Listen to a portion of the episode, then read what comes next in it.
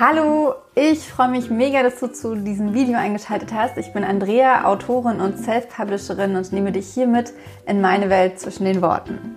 Willkommen zu Folge 49 ist es, glaube ich.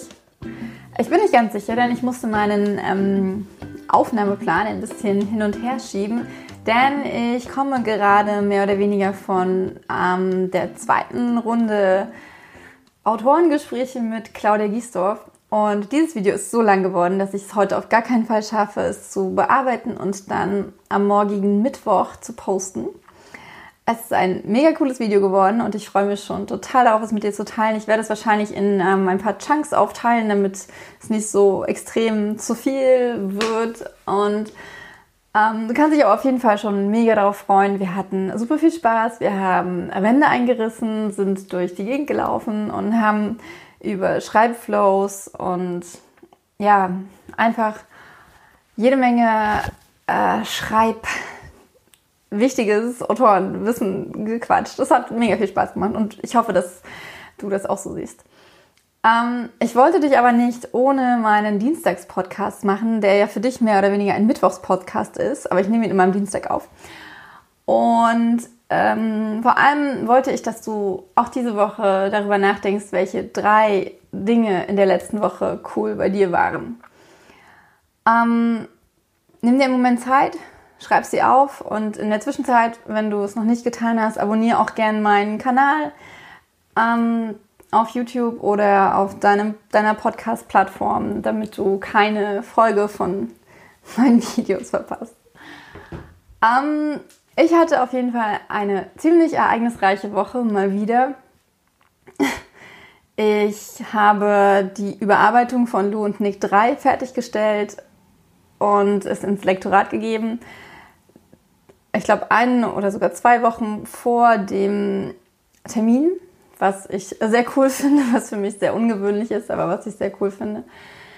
Ähm, die zweite coole Sache ist, dass ich ähm, das erste Feedback von meiner Lektorin für Lara 2 bekommen habe. Und das war positiv. Und ähm, ich blende es dir hier hoffentlich ein, wenn ich dran denke. Äh, das ist immer so ein ganz besonderer Meilenstein. Ähm, ja. Äh, und die dritte Sache betrifft das Hörbuch von Lara 1. Wie du vielleicht weißt, überarbeite ich gerade diese, ähm, ja, die, die Kapitel, die ich vor Monaten aufgenommen habe. Es ist tatsächlich schon wieder eine ganze Weile her. Und ich habe ein Kapitel an, an, an den Tontechniker gegeben, mit dem ich gern zusammenarbeiten möchte.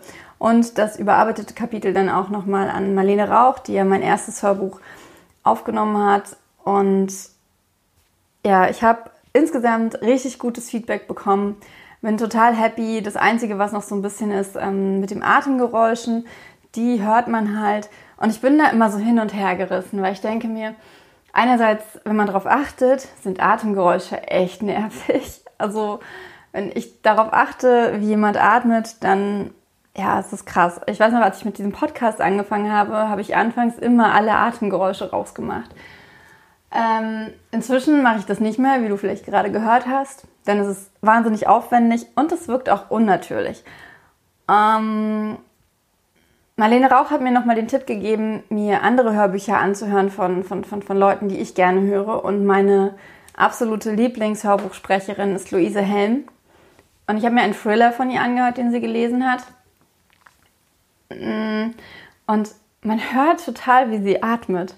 Ich finde es, ähm, wenn man darauf achtet, tatsächlich nervig, aber dadurch, dass sie so gut liest und dass das Buch auch spannend ist, vergisst man das nach ein paar Minuten schon wieder. Und ich, ja, fand es dann überhaupt nicht mehr störend. Und die zweite Sache ist, dass ich die Endungen teilweise zu hart aufeinander prallen lasse. Also sowas wie weggelassen sage anstelle von weggelassen. Da achte ich jetzt noch mehr drauf beim Überarbeiten. Ich bin gerade bei beim Feinschnitt sozusagen. Das heißt, ich höre, ich habe die ganzen groben Stellen rausgeschnitten, wo ich geklickert hatte. Und höre mir jetzt wirklich jedes Kapitel für sich an und markiere dann die Stellen, mit denen ich zufrieden bin, wo Fehler drin sind, die ich dann nochmal aufnehmen muss, in der Hoffnung, dass ich den Ton, den ich damals benutzt habe zum Aufnehmen, auch treffe. Im schlimmsten Fall muss ich die Kapitel alle nochmal aufnehmen, worauf ich natürlich überhaupt keine Lust habe. Denn es würde bedeuten, das gesamte Buch noch einmal aufzunehmen, weil ich tatsächlich in jedem Kapitel zumindest irgendwie eine Kleinigkeit habe. Das wäre ziemlich scheiße. Aber äh, ja, da hoffe ich jetzt nicht drauf. Außerdem fand sie mein, äh, Marlene fand meinen mein Ton etwas zu hart. Mm, ich persönlich mag ihn aber tatsächlich für, für dieses Genre. Ich glaube, für einen Liebesroman wäre es tatsächlich ein bisschen zu, eher zu, zu, zu, zu tief vielleicht und zu, mh, mm, ja, zu hart tatsächlich. Aber so an sich mag ich es ganz gerne. Allerdings ist ja meine Meinung eher so die, äh, die letzte, die zählt, weil ich möchte natürlich, dass es dir gefällt, wenn du gerne Hörbücher magst. Von daher werde ich in den nächsten ein bis zwei Wochen, denke ich, Leute suchen, die Lust haben, das Hörbuch ungemastert, das heißt mit Popgeräuschen, mit Lippengeräuschen, mit Atemgeräuschen, also noch lauteren Atemgeräuschen, einmal darauf zu hören, ob sie es überhaupt gut finden. Also vermutlich nicht das gesamte Buch, sondern nur ein paar Kapitel Einfach damit ich ein Gefühl dafür habe, ob ich mit diesem Buch an den Markt gehen kann.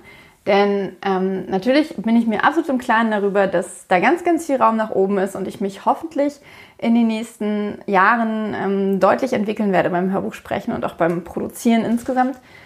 Aber ich bin auch ein totaler Perfektionist und in diesem Bereich finde ich das tatsächlich für mich auch wichtig.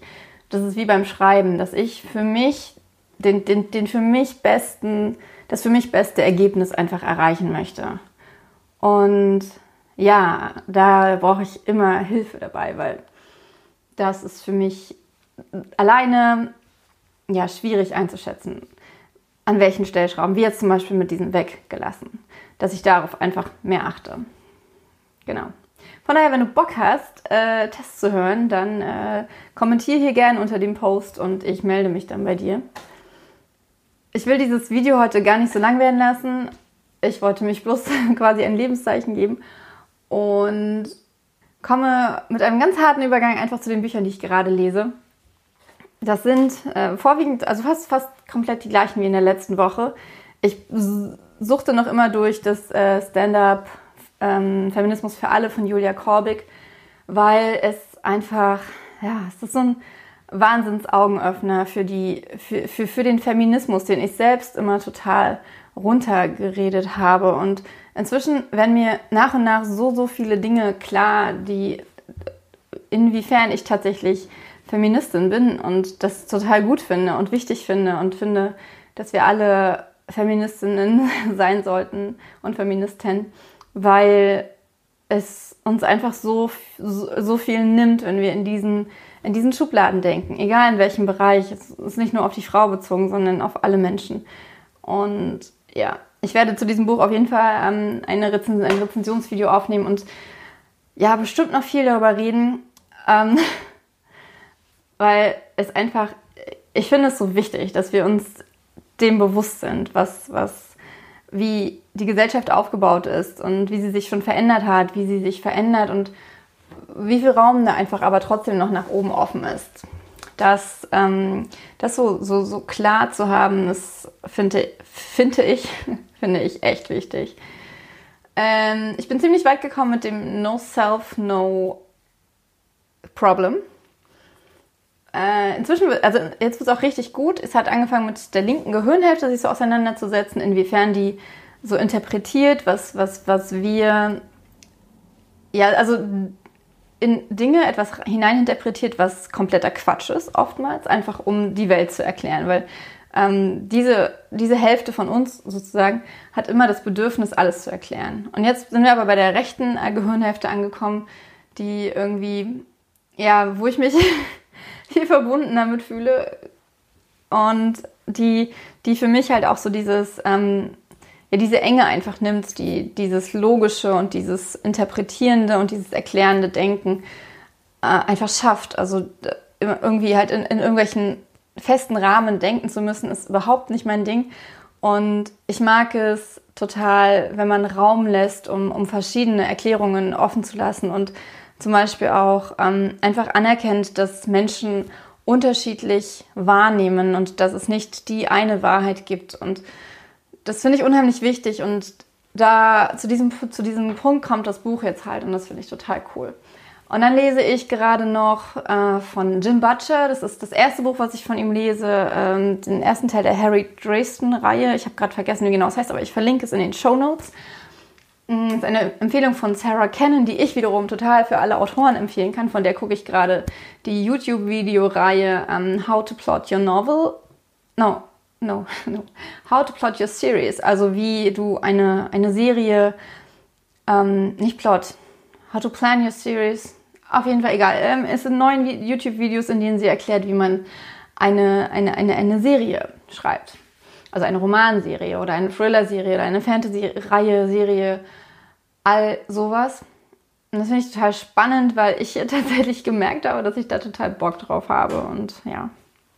Genau, ich glaube, das sind so die drei Hauptbücher, die ich gerade lese und es steht unheimlich viel auf meiner Leseliste und ich ähm, bin gerade auch wirklich viel am Lesen. Ich höre gerade von Brené Brown immer noch ähm, I Thought It Was Just Me. Achso, und dann habe ich jetzt angefangen von Stephanie Meyer, heißt sie, glaube ich, halt äh, The Chemist, was äh, Luise Helm liest. Das ist irgendwie viel Lesestoff gerade, viel Input für meinen Kopf. Okay, ähm, das war's. Ich hatte mir vorhin schon ein Zitat, denn ich nehme dieses Video das zweite Mal auf. Juhu. Und ich habe mir von ähm, aus dem aus dem Daily Stoic das Zitat für heute rausgesucht. Allerdings nicht von heute, sondern vom 26. September. Ähm, es stammt von Seneca. Und er hat gesagt, Leisure without study is death. A time for the living person. Also ähm, eine Freizeit, Freizeit zu haben oder freie, freie Zeit zu verbringen, ohne etwas zu lernen, ist quasi tot. Es ist äh, wie ein, ein Grab für die Lebenden. Also ich, ich für meine Interpretation sehe das so, dass es nicht darum geht, ständig irgendwie Bücher zu lesen oder YouTube-Videos zu gucken oder sich mit irgendwelchen Lerninhalten zu beschäftigen, sondern einfach aufmerksam zu sein in der Welt und mh, mm, zu reflektieren, die kleinen Details wahrzunehmen und sich selbst zu hinterfragen und aus den eigenen Handlungen, aus den Handlungen anderer zu lernen und mm, mit offenen Augen durch die Welt zu gehen. Ich glaube, dass, dass das die, die höchste Form des Studierens, des Lernens ist, dass wir achtsam sind mit unserer Welt und dabei lernen, uns dabei entwickeln, dabei wachsen können. Deswegen finde ich dieses Zitat ähm, ziemlich cool. Und auch hier lässt es, wenn man, wenn man, wenn man nicht die linke Hälfte so sehr einschaltet von seinem Kopf, lässt es einfach unheimlich viel Raum. Man kann es natürlich so ganz engmaschig, ne? Wenn man nicht ständig mit einem Buch vor der Nase rumläuft, dann ähm, verpasst man alle Zeit und dann ist das total schlimm. Aber man kann es halt auch viel breiter sehen. Genau. Okay. Ich bin heute dankbar dafür, dass ich den Vormittag mit Claudia Giesler verbringen konnte, ähm, ihre Gegend erkunden konnte und wir ja, uns beide einfach die Zeit nehmen konnten für, für dieses coole Gespräch und da wir viele Gadgets ausprobieren konnten. Ich bin total dankbar dafür, dass ich heute eine Wand einreißen konnte. Vielleicht packe ich hier schon mal einen kurzen Ausschnitt davon rein. Ziemlich cool, oder? Und jetzt wünsche ich dir einen wunderschönen Mittwoch oder wann auch immer du dieses Video siehst, einen wunderschönen Tag, morgen, abends oder Nacht. Wenn du keine Folge von, von meinen YouTube-Videos verpassen möchtest, klick jetzt auf Abonnieren und auf dieses kleine Klingelsymbol. Wenn du ähm, meinen Podcast abonnierst, freue ich mich mega. Ich freue mich total über eine Rezension oder eine Bewertung bei iTunes, hier bei YouTube auf, über einen Daumen hoch und bin einfach super dankbar, dass du meine Videos hörst, dass du meine Bücher liest. Mach's gut, deine Andrea.